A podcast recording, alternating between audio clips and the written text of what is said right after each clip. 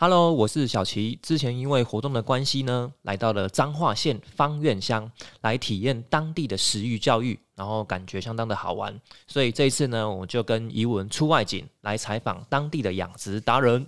让我们欢迎明了大哥。嗨，大家好，我是汉堡人，从小在这边长大，然后因为出去外面工作不是有很好的成就之后，啊，中年失业之后回到我们的家乡从事文革养殖。哦。哎，那个大哥可以跟我们分享一下，刚听到一个地名很有趣哈，叫做汉堡。哎，其实汉堡是不是在方院乡的一个最北边的一个汉堡村？哦，汉堡村，其实我也是来这边才第一次听过啊。今天我们节目算是出外景哈，来到汉堡这个地方。那你从事这个海产养殖的时间有多久了？大概十年左右了啊，十年左右，对。算很年轻了，真的吗？听起来因为我们这边养最最老的已经到九十几岁了，九十几岁，对啊，他们从从中年就开始养到九十几岁这样，所以我们十年算是还很年轻的一个一辈了。原来如此，对我刚好听到哈，这个明了大哥呢就是返乡，那可以问一下，就是你曾就是刚退伍的时候，是不是你一开始也没有回来汉堡这个地方？因为我以前是读工科的，读工科，对，所以我们。以前是在做模具这一部分，环境的改变嘛，对，啊，我们会想说中年失业之后，以后还要第二次的中年失业，啊看到我们这边八十几岁、九十几还可以养车上养殖，我说那刚好我们有一块地在出租，对，啊，就想说就跟家里的人说，那我们就要回来自己养，哦，以后就不用再有失业的问题，这样子产生的。那可以分享一下中年失业的一些感想跟感觉吗？还有为什么？其实回到家乡，其实刚开始其实是不知道怎么去从事这个行业，刚好就是有国小的同学，他比我更早投入这个产业啊，所以就有有同才，就是以前的同才就可以一边教我，嗯，然后在教的过程，我会觉得说这个工作就有时候闲闲的就没事做。因为现在很一直在流行在环境教育这一块，对，所以我们就会去想说，我们怎么？因为环境教育其实它最终的目的就是一种永续嘛。啊，什么叫永续？就是我们小时候看得到的，现在是不是有办法让人家看得到？这个就是环境教育的意涵嘛。嗯，所以我们就开始去学习怎么把我们以前小时候的回忆，然后去用什么样的论述，用什么样子的教学，可以让大家去认识这个地方。哦，这样子，所以就慢慢去学习。那当时为什么会想要取名叫做“哈哈渔场”？哈哈渔场，因为我们的蛤蜊的蛤是一个虫一个禾嘛。哎，对啊，其实蛤蜊的蛤很多人就会练成是蛤嘛，然后哈或者是哈嘛。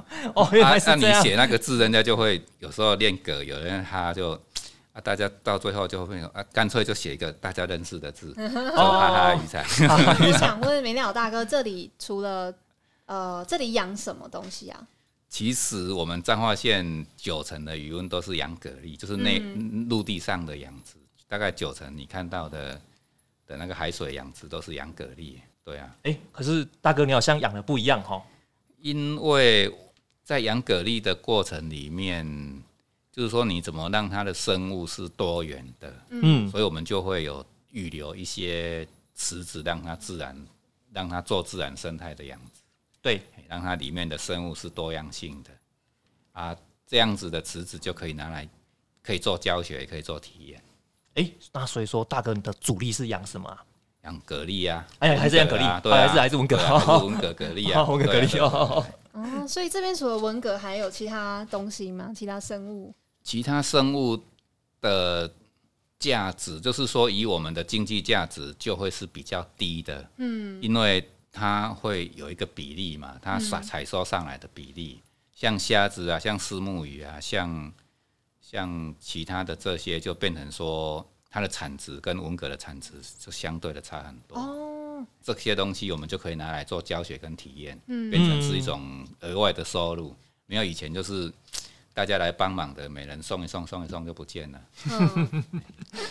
那可以跟我们分享一下养这个文蛤啊？的一些困难的地方，还有它的一些技巧跟方法。其实养文蛤哈，它在水产养殖里面，其实这几年考到很多的，包括水事所的专门研究文蛤的，还有一些大学里面专门在教文蛤的，因为文蛤真的它是一种对环境敏感度很强的一种物种，哦所以这几年文蛤的死亡，谁也没办法对它有一种，比如说像虾子跟鱼，它得了什么病，我们可以去研发什么药物给它吃，或者是用什么东西去杀死它的寄生虫。在文革里面，它第一个在我们卫卫福部里面，它就没有一种容许用药可以用。哦，因为它吃的是一种藻类，所以它是在我们的卫福部标准里面，它就是不能有药物残留的零检出，一定是要哦零检出检出。因为你一个动物，你如果说我制定什么药可以去让它用的时候，它就可以去制定它对什么药物的检出是多少量。对但是它如果没有一个动物使用用药的时候，你这个用药的检出一定是零检出。对所以文蛤你吃起来是一种非常安全的一种食物。哦，原来在在市面上的抽检一定都要零检出。那有个问题，那这个文蛤为什么会死亡啊？对啊，这个就是一个就是环境的变迁很大，因为现在强不不是强降雨，就是忽冷忽热，对，温啊，度它很怕那种季节的变化很大，嗯嗯嗯啊，季节变化很大就是很容易跟我们人一样啊，季节变化很大你就会感冒，嗯啊，文蛤的感冒就是不像鱼跟虾一样感冒，它会先让你看到它的活动性不好，当它你看到它。不醒的时候，他已经它死在那已经快挂里，因为他平常躲在土壤里面，你看不到你。看不到。对，哦，那意思是说，发现如果说文革大量死亡的话，就等于是是你发现他已经死掉了就已经一大片了。对，就来不及，就哦来不及它已经他都已经在地面上了。哦当他当他都正常的时候，你是看不到他的。嗯，当你一看到他，让你看到，它说还没死，但是明天就死给你看，哦，你那个时候就没办法救了。所以它快死掉的时候，它会爬出那个对啊，它爬出来，当你看到它还没死，爬出来，你就你就想说完蛋了，这一次不知道会死多少。它爬出来呼救了，哎呀，但是已经快挂了。对啊，像那你这边种那个养殖的面积有多大啊？我这边大概三公顷，对，三公顷对我们养殖文蛤来讲算是很小的一个单位。哦，是哦，对啊，听起来蛮大。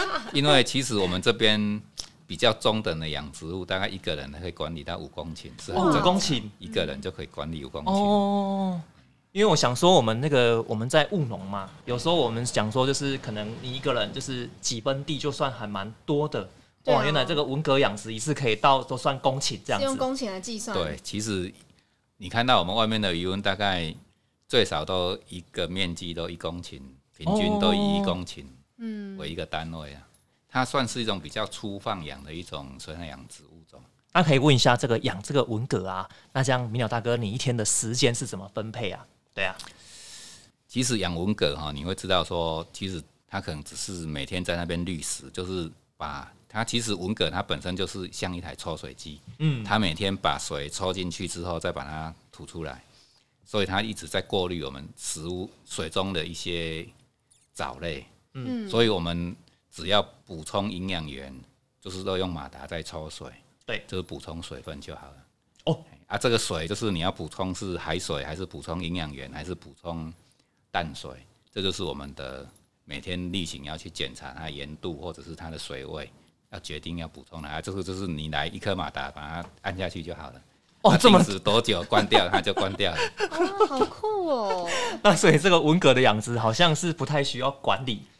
其实管理是很重要的，只是说管理大家看不到那种哦哦哎、哦，可能我每天来那边喂饲料啊，或者是说去比较看不到、比较无形的，哦。就是每天要看我们水的颜色啊，，对，嗯，然后去看我的做藻的颜色啊，哦，比较重在水质的管理这一块。那那所以说文蛤的养殖，它应该是说它的劳力没有那么密集，但是它很需要的是经验跟观察，对对，去看它那个水质，然后还有它水中里面的养分这样对，子。就是你对水质的敏锐度要很高。哦，那想问一下这个文蛤吼，那我一开始要养殖的话，它是从什么地方就是会有文蛤的苗吗？还是像其实一般大家市面上吃到的，就是都是在养殖的最后段了，就是哎、诶这个养到这个阶段，就是要到市场，就是满足我们餐桌上的欲望了。对但是这个在前面呢，一定要有人有育苗，或者是有人孵化的这些动作。所以是从那个小文蛤开始，慢慢的养到大文蛤这样？对所以我简单的讲说，我们要接到最后市场的这一块呢，就是我们称之为成蛤的养殖。成蛤的养殖大概我们会去买像我们手的指甲这么大回来养，大概养到七八个月到十个月就可以上市的规格。嗯哦，所以说会有专业的这个文革的育苗厂这样对，子。有育苗场，有孵化场。哇，好酷专哦！因为我们在台湾就是分段养殖技术都很清楚了，包括农业都一样，就是每一个阶段都有每个人他们的专业。嗯，而、在彰化这边，其实大家还是以成葛为主，哦，所以那个大哥你应该是叫做成葛的养殖这样。对对，成葛养殖才有办法让大家去做最后的销售跟体验啊。哦，那想问一下，就是这个成葛的养殖，就是从我养到能卖大概多久的时间呢、大概十个月上下，有比较会养的人，大概七个月就可以收了。比较会养殖的是比较会观察水，就是它从苗放下去之后，它就是每天都一直在长大啊、其实我觉得六个月。七个月就就可以上市的体型啊。但是因为你会看到我们的文蛤会有一个年轮，有时候它的成长会停滞，可能就是有人水质控制得不好，可能其中一个月就是没有在成长，嗯啊，你就是那个月就是在那里调整那个水质，哦然后就一个月就浪费在那边了。了解哇，那真的是很重经验哎。哎，对。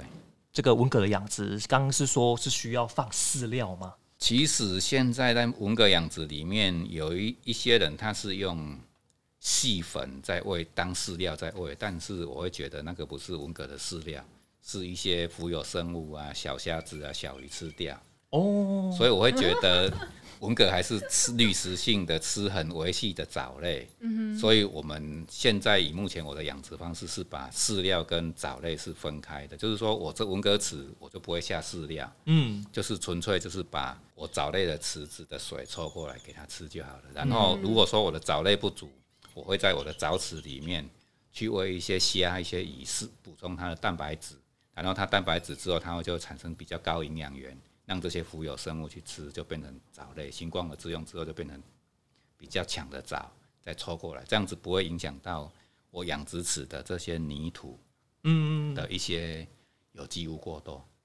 哦，所以这样听起来，原来还是要养另外一池藻池哦，然后来就是当做这个文蛤的饲料这样子。对对对。哦，原来是这样子哦，哦，还蛮蛮有趣的。那这十年的这个养殖过程当中啊，啊有没有遇到一些困难啊，或者是就是曾经有一年哦，可能是因为气温太低啊，就是养殖失败的经验这样子。其实，在养的过程里面，今年如果天气异常特别大，还是跟人家一样会死亡啊。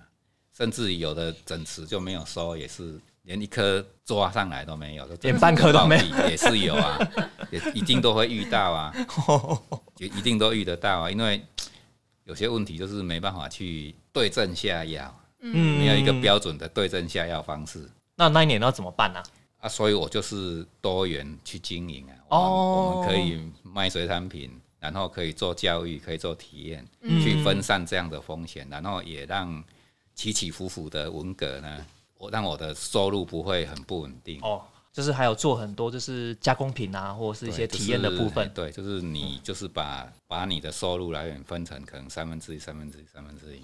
哦，原来是这样子。那这个文蛤是要如何贩售啊？是送到鱼市场吗？还是哪边？其实哈，我们的虾子、我们的鱼都有鱼市场的交易。对，其实这些东西都可以冷冻或者冷藏，可以你冷藏了不行之后还可以冷冻嘛。但是我们的文蛤，你没有说我在买冷冻的文蛤嘛？哈都是都是吃火的，没有人在吃死的。对，包括冷冻了之后就没有人在吃了，因为冷冻煮了之后它的肉就糊糊了，嗯所以一般我们的蛤蜊都是活体就煮掉了。嗯，啊，你怎么去克服活体运送？所以目前的话的产销机制，第一个就是透过盘商直接来现场现场，他收完就直接他去发货了。哦，那、我们会留一些部分让我们去做做我们的消费者这一端，直接对消费者去做订购，然后我们把它涂沙涂好，真空包装，运送给我们的消费者。嗯，这是其中，因为现在现在可能还不占不到一成呢啊，慢慢、慢慢的努力啦。慢慢增加。对 就是自产自销的部分，对对对，对，打出自己的品牌。那文革的部分有可能做那个加工品的话，是可以做什么？做加工品的话，就是要像腌的啊，或者是你用肉去做啊。但是蛮特别的。但是哈，我要卖那个卖那个壳，不要卖那个肉，你懂吗？对啊，那个重量其实对啊，我我是连壳去称才会有重量啊。你你把它剥起来，那个工又费了那么多。对。然后你要卖多少才有整颗价钱？对啊，才符有利润。而且现在又不好养，所以其实市场上的供需就一直。一直保持着，就是养的跟卖的，就是达到一个比较好的平衡了，不会像以前说滞销很严重。哦，对对对对，以前在二十几块的时候，那个时候产地的价钱就很便宜，因为那时候很好养。一斤二十几块吗？一斤我们的产地价二十二十几块而已啊。以目前来讲，养殖的面积还要再增加，但是为什么它的价钱会越来越贵？嗯，就是因为养殖养成率不容易。应该是说，现在气候的问题，对气候的变迁，就是让它的那种 极端气候，越让这个生物感觉到这个自然环境里面它是不安全感的。嗯，天哪！所以文革可能会越来越少。对，会很难过。这是对养殖的来讲，嗯，对养殖的来说，如果对野生的来讲，那就牵扯到一个我们的地球软化、我们的海洋酸化的问题，它没办法钙化，对，所以海洋的那一块也会有问题。嗯，那这个问题真的是蛮大的那这样，这个一公顷的这个养殖啊，那可以产出多少的文蛤啊？是有多重这样子？以我们彰化的养殖区来讲哦，一公顷的话，正常你如果说丰收好的时候，可能可以产生到四吨到五吨。哦，四吨到五吨哦，四四万斤到五万斤呢，就是四吨到五吨。四吨到五吨，那个一公顷这样子，大概会有多少的产值啊？因为四吨到五吨的时候，那种那那以前的产能的话，大概一斤的话就是大概二十块啊。二十块哦。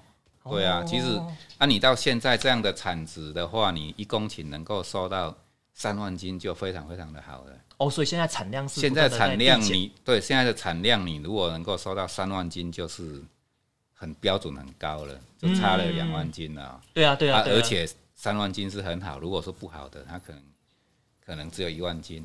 哇啊，现在现在池边交易价大概在五十块左右哦，五十块，所以你会看到一万斤的话，你的成本大概只有成本哦，就是时间呐，因为毕竟要养殖十个月嘛。对，哦，对，那可以想问一下，那在汉堡这边呢，或者是在彰化这边，这个水产养殖啊，不一样的地方？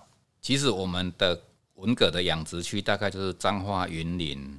嘉义跟台南这四个养殖区里面的文蛤的，除了就是说养殖方式不一样，它水源不一样，再就是它的地质，就是它的土壤。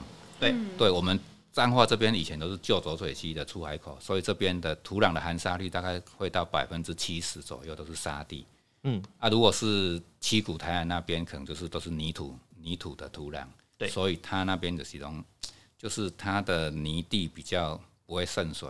嗯。所以你会养出来的蛤蜊，就是我们这边是外壳是很光滑的，台南那边可能整个都是黑色的，黑色的，对他们叫黑金文蛤。哦，黑金文蛤，然后他们但是是一样的品种，对。再就是跟你的海洋的环境哦，那边全部都是西湖，就是潮间带退的不远，对。然后我们这边潮间带是非常长的潮间带差，对。然后我们这边就浊水溪下来很丰沛的一个淡水，淡，所以我们这边。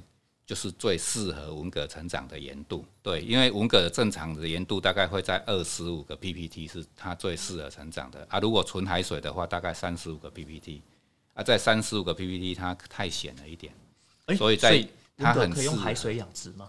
它其实文蛤本来就海水养殖的一个物种啊，哦是啊，不过是说因为我们这个潮间带有淡水下来，所以它会比较。比正常的海水还淡一点点。哦，所以它是淡水海水这样子混在一起，对它混在一起，所以它盐度就会稀释一点点，所以反而长得比较好。对，长得比较快。啊，台南那边，因为它那边就是本来就是西湖嘛，所以它盐度就非常高的一个，所以他们那边长出来就会比较慢，然后它也比较黑，比较黑。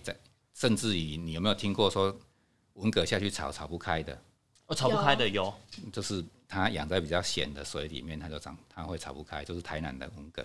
哦，哎，那我想问一下，它为什么会比较黑啊？我刚刚讲说，我们这边含沙率比较高，它水的渗透力比较好。对所以它就比较不会有有机质比较少。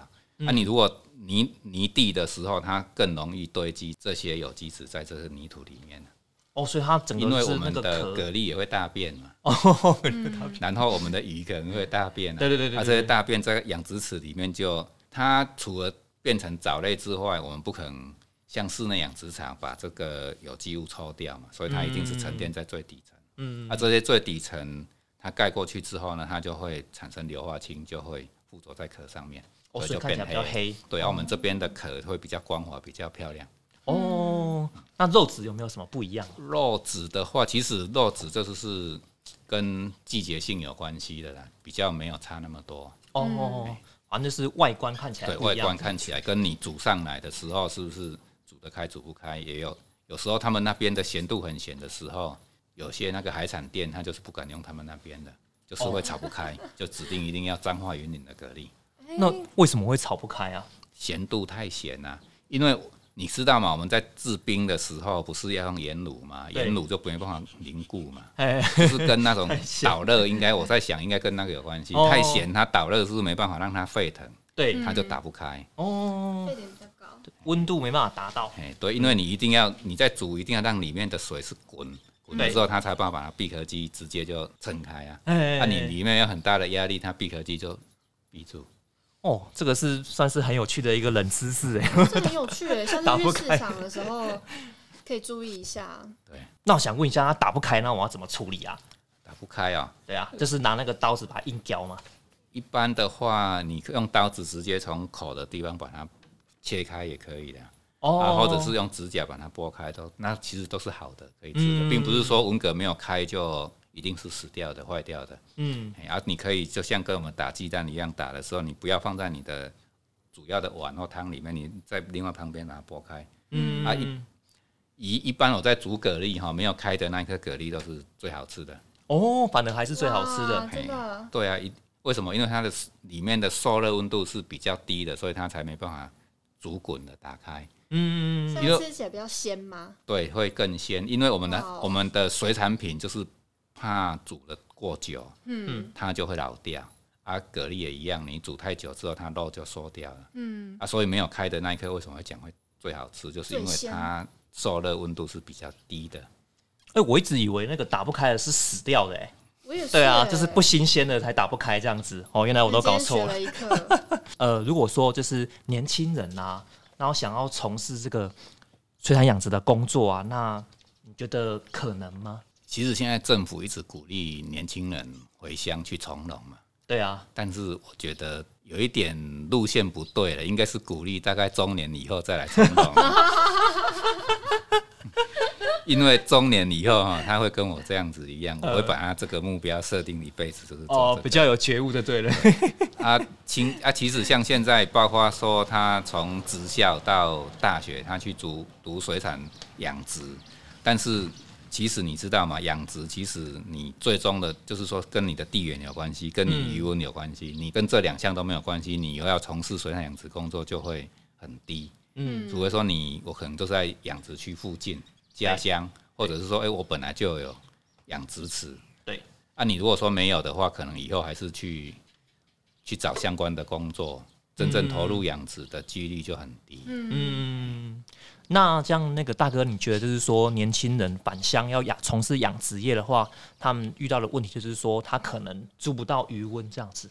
租是租得到，但是你要投入的成本跟你的地缘关系，跟你当地的环境，嗯，很多是你你不熟悉的啊，你愿意你愿意花这个成本去一年、两年、三年去克服吗？哎、大哥可以跟我们分享一下，那有什么成本吗？一般在租池子就是只有空池啊，空池你要自己去整地，整地然后规划出你想要的池子的样式出来。嗯，样式规划好之后，你要去买成买那抽水机，抽水机，买打气机，然后去配电，这个都是自己要去花的啊。啊，然后可能就是今年养的不好，明年就重新打掉，再去改变状况啊，这些都是成本的投入啊。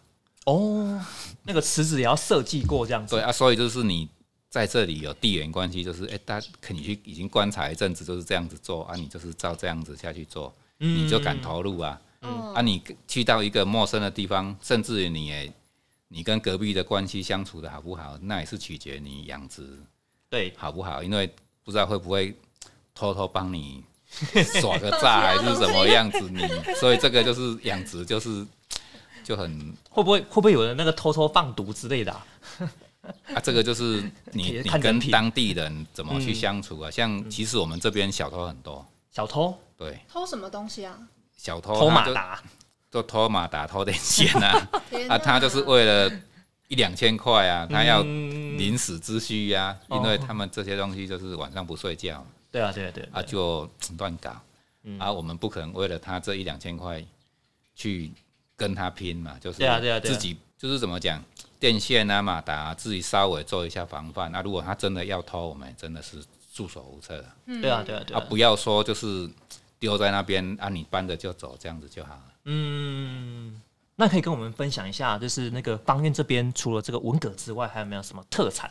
其实另外一个最大的特产就是我们的珍珠科啊，珍珠科。潮间带的藕啊，嗯，因为我们这边有潮汐嘛，对。啊，潮汐退潮之后，它是整个壳是曝晒在阳光底下，对，所以它阳光有杀菌的功能，让它的壳会更健康，然后控制它吃的食物，因为它只要没有泡在海水里面，它这段时间都没有东西吃，所以让它成长比较慢，所以它就会比较扎实，对，所以它取的名字叫珍珠科，就是哦，珍珠科，所以珍珠科科。特指的就是方院这边的对科纸张化的的偶尔都叫珍珠科，因为它这里就是有潮汐的关系，嗯。让它长得比较慢，嗯，哦，上次有吃超好吃的，对哈。那个大哥，这个哈哈渔场有很多体验活动啊，那能能不能跟我们分享几种体验活动？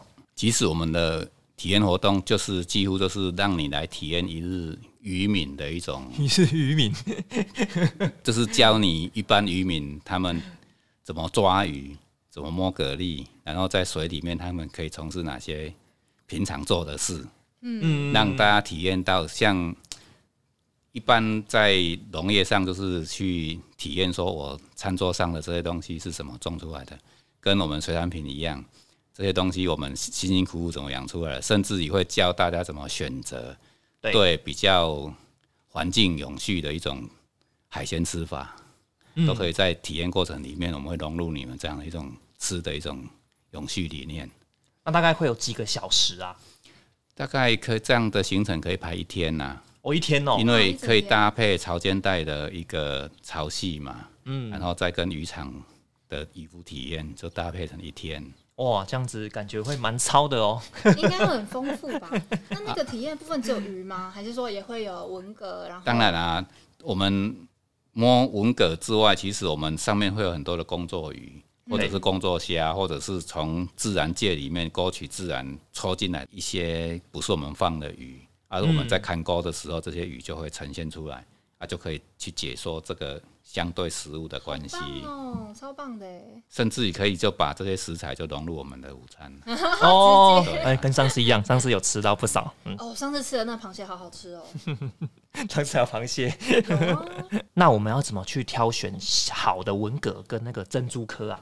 从这个外观上能分辨吗？一般我们现在目前市面上看到的文蛤，百分之九十都是养殖的。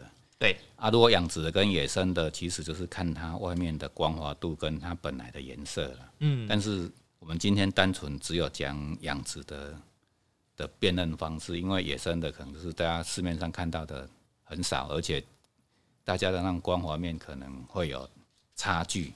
啊，如果以养殖的话，就是说其实我会建议说，其实用季节性来吃会是最好的一个辨别方式。哦，季节性哦。对哎我都不知道什么时候吃最好哎。其实我们的牡蛎跟我们的蛤蜊哈，它刚好是它的瘦跟肥哈，刚好是两个是相反的。嗯，所以你就是在夏天吃藕啊，到冬天吃我们的文蛤，哦是这样子就对了。可以可以再说一次吗？可以再说一次吗？我们的夏天呢，我们要吃我们的藕啊，珍珠科冬天呢，吃我们的养殖的蛤蜊。哦，这个是最对季节。对对，哦原来是这样子哦最甘甜。还第一次知它道。它就是它的它的养分也最充足，然后它生长环境最适合它，然后它那个时候就是最肥美的时候。天，最肥最甜。现在就是最适合吃吃鹅啊啊。对，那想问一下哈，就像是我们农业啊，我们都有这个有机认证啊，或这个友善耕作啊，那这个养殖业有这样的认证吗？其实养殖业哈，我们在以我们台湾来讲，还没有有机的水产品产生。嗯但是目前来讲的话，比如说溯源啊、嗯，产销履历啊这一块，都是基本的一个农民基本上要去做的。对啊，再来就是说，其实还有一种叫做友善环境认证。对，啊，友善环境认证的话，一般在农业可能会有什么绿绿保啊，嗯或者是其他的一些团体会去帮你把关怎么农法。对，但是在我们有水的这个水产养殖里面，可能目前以政府有立法的，可能就是在湿地法里面，它认证了一个湿地标章。对，啊，湿地标章其实有水的地方本来就是湿地的管辖范围。嗯，啊，既然这个有政府有立了这个湿地的标章一个认证方式，所以我就去申请了市建署的湿地标章的一个认证，也通过了哦，湿地认证湿地标章认证。哦，啊，所以我们就可以贴湿地标章认证通过的一个它的那个 mark。哦，那可以问一下，这个湿地认证它需要达成什么样的条件吗？其实我们湿地最大的功能，其实就像我们人体的肾脏对。啊，肾脏其实就是要过滤这些水啊。对。就像森林，它是我们身体里面的肺嘛，它就要去过滤过滤这些空气嘛，对。让这些空气再转换成氧气给我们。嗯，但是这湿地呢，它我们人类的一个营养源过剩，畜牧业、农业这些过剩的问题，当下雨或者是它过剩渗透到土壤，最后流到河川，就是到草间带这块湿地的。对啊，所以湿地它有一个很大的功能，就是它要它是要净化水质。哦，净啊，所化水质以对啊，所以这个湿地是虽然说它有这么大的一个功能，但是我们也不能说在上面就禁止大家去做经济性的物种。对，所以你又能兼具到可以净化水质，嗯，有它环境的功能，又可以做经济的产出，对。这两项不冲突的原则之下，他去定的一个法，就是在湿地标章的认证。嗯，对。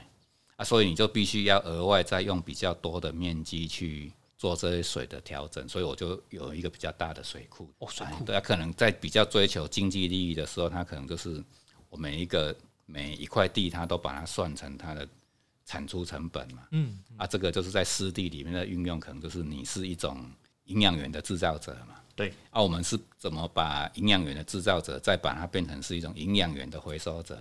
嗯，你可以兼具到湿地的功能，又可以兼兼顾到产出，两者都可以，就符合湿地标章的一种一种运用啊。对对对对对，所以会去检测那个水质嘛，对不对？对啊，都会、啊。，哦这很基本的啦。哦，嗯，好，这个这是我们的湿地认证啊，哈。那王工那边就是有很多那个采科的体验啊，那可以跟我们分享一下嘛？目前的一些状态。其实一一般我们采科的过程，就是说它在潮间带里面，然后那个都是沙地或者是泥地，你在那边养科之后，这些东西怎么载回来，或者是你的工具怎么下去做布置，这些都是要有运载的工具。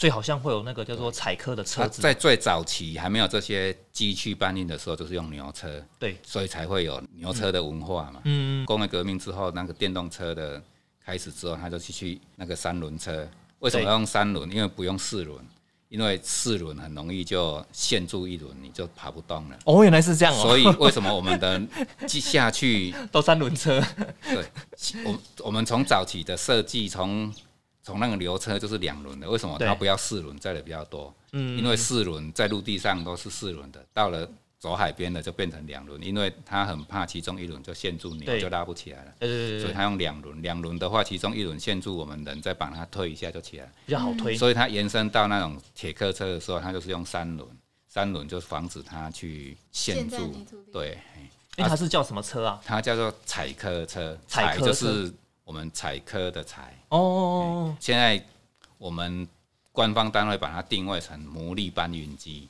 努力搬运机，牡蛎就是哦努力，我科刚刚想说努力，努力牡蛎搬运机，哎那它只适合让你去工作的一种搬运，它并不是让你载人嘛观光的。这是农机具的一种嘛，对对？它在官方它还是认定你是不能载人的。哎，所以说其实那个搬运机是没有车牌的，对不对？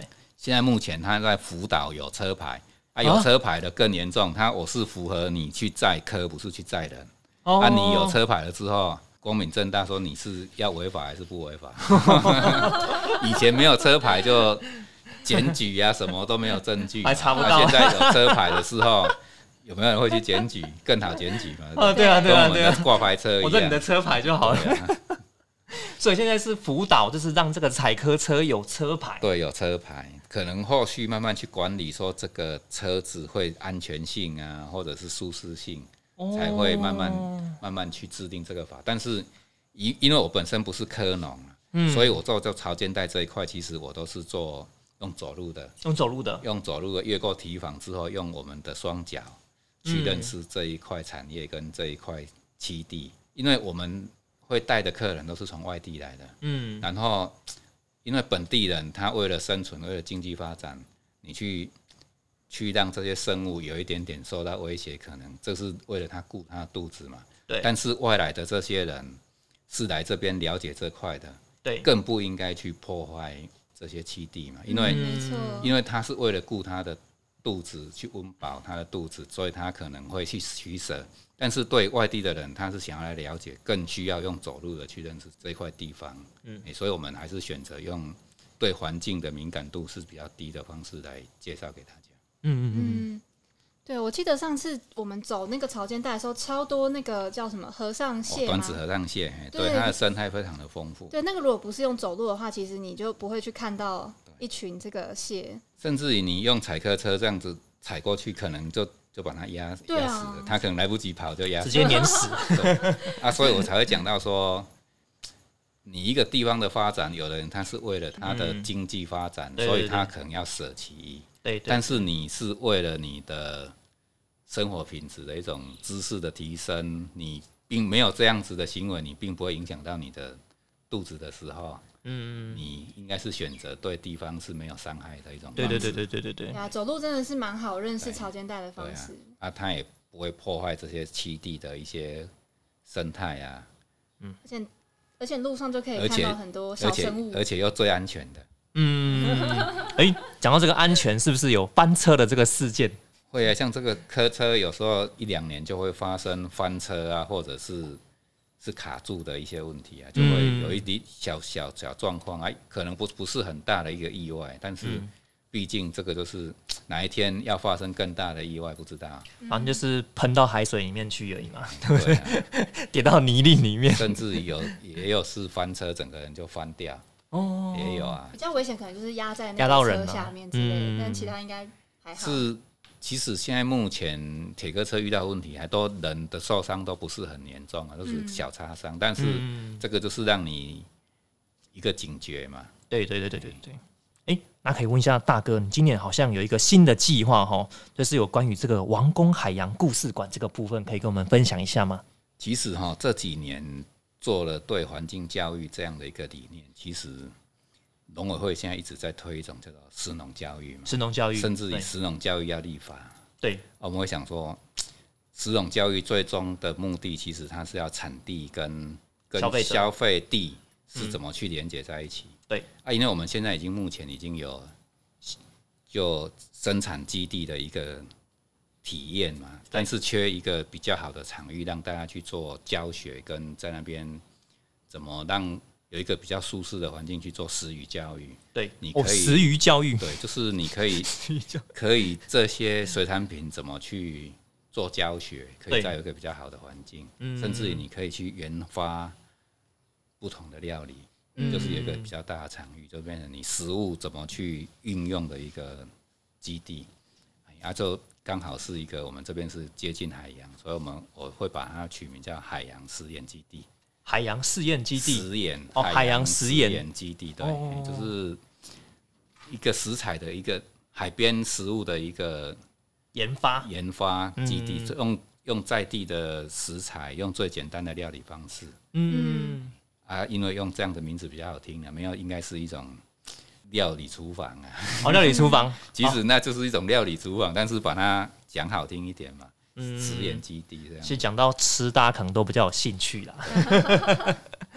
哎、我今天去看了一下那边，哇，感觉好像好几百平呢，我那里大概快要三百平，三百平。大哎、那里啊，其实我们也是在想说，他如果使用教育法过了之后，哪一个生产区一次可以让那么多人可以来参访？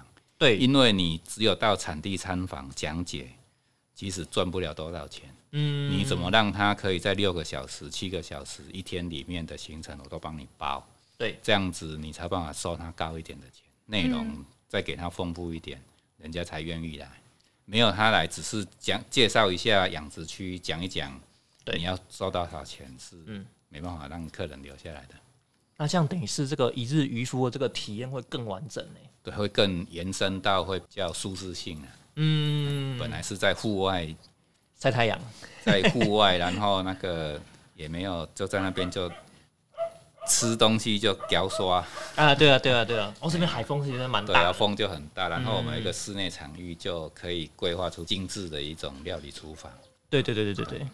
那里面就除了厨房之外，不是还有规划，应该还蛮多对，蛮不错的区域。其实我们现在在养殖区里面，其实最流行的就是我们的物联网啊。物联网，我们会把文革的养殖的从孵化到生产的过程，我们都用大图输出出来，嗯。然后甚至于你怎么去监控的水质，对。甚至于你怎么去启动你的一些装置，对。这些都是在物联网里面它是可以去连接的。嗯。啊，在这里我们可以请厂商去把他们的优最强项呢，在这里展现出来。嗯，哎、那个大哥，我知道你这个哈哈渔场附近啊，这是之前有一个完美景点，对啊，可以跟我们分享一下那个位置吗？这里附近的完美就是很景点，多那个啊、就是那个风力小型风力发电厂嘛。对啊，对啊，对啊，对啊，开车的时候有经过，那个还有在运作吗？那个目前还在维修中，维修中哦。因为好像两年前的吧，我我会讲说树大就是美了，因为那个在好像是五六公顷里面就架了四五百只的小对啊，所以就变成树大是一个很美的东西。我有个蛮好奇的问题，就是那这边不是都是大型的那个风力发电的装置啊？为什么会有这小型的风力发电？因为政府它现在一直在开发绿能这一块，所以只要你政府并不能去规定你不能用哪一种设备去发电，只要你业者想要开发哪一种绿能，它都支持。哦，因为盈亏是你自己经营业者自己要去去评估嘛，所以所以他把就是他把它余温改造成那个对风力发电就是风力厂，小型的风力发电机场，对，啊，未来在我们的海岸也是一个离岸风机的大开发厂，目前大概好像快要二十只了，立在那边了。有刚好看到，所以是在可能在五年这个地方，就是在彰化，就是大概从我们的汉堡到方院这对，一块，大概会有五百只的五百只，所以未来这个是更我们以之前的那个小型风机场的扩大版。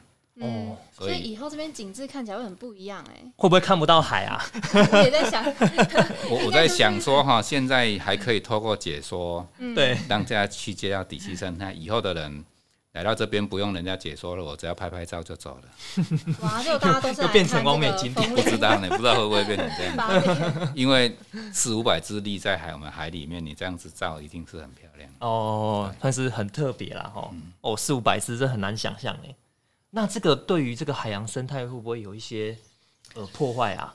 它在建制的初期一定会，嗯，因为初期它必须要打桩，打桩从声音到这个，它也要去抽沙布缆、布海底电缆，对，那就会影响到这里的一个经济行为。嗯，但是当它利好之后，生物的回复期回来之后，应该是会降低许是多，都应该就是后面后面就是变成是一个真相，嗯。因为它可能会限制很多人没办法到这个地方捕鱼，哦，因为很多那么多风机嘛，对，啊，因为我们现在都过鱼嘛，过鱼就是有多过度捕捞吗？哎过度捕捞嘛，哎就是啊，你用了更多的障碍在那边，就是更少人 有办法一网打尽嘛。第二个就是有栖息地嘛，对。你的栖息地就回来了，啊，哎自然这样好像听起来的环境的反而好。保护，对，对于海洋生态，其实从它新建完后几年是未来是会好的，哦，可能会比对，较在在经济行为里面，当然各有好处了。对啊，对啊，对啊，对啊对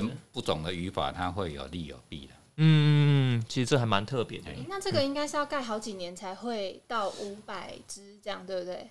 应该到二零二零二五年就会有五百只。哦这么快哦对，很快，因为我们我们现在政府的绿能绿能的普及率现在落后太太慢了哦，嗯，哦，真的盖的很快，这几年会很快。感觉一年好像都要盖个几百只这样。那里二十只应该不到一年就起来了。哦，是哦，啊，这个后续未来厂商进驻会更快。嗯嗯嗯，就是开放可能投资哈，对厂商投资这样子。那大哥，那你未来还有哪些规划？其实就是可能会在食语教育这一块啊，嗯，多做努力这样对。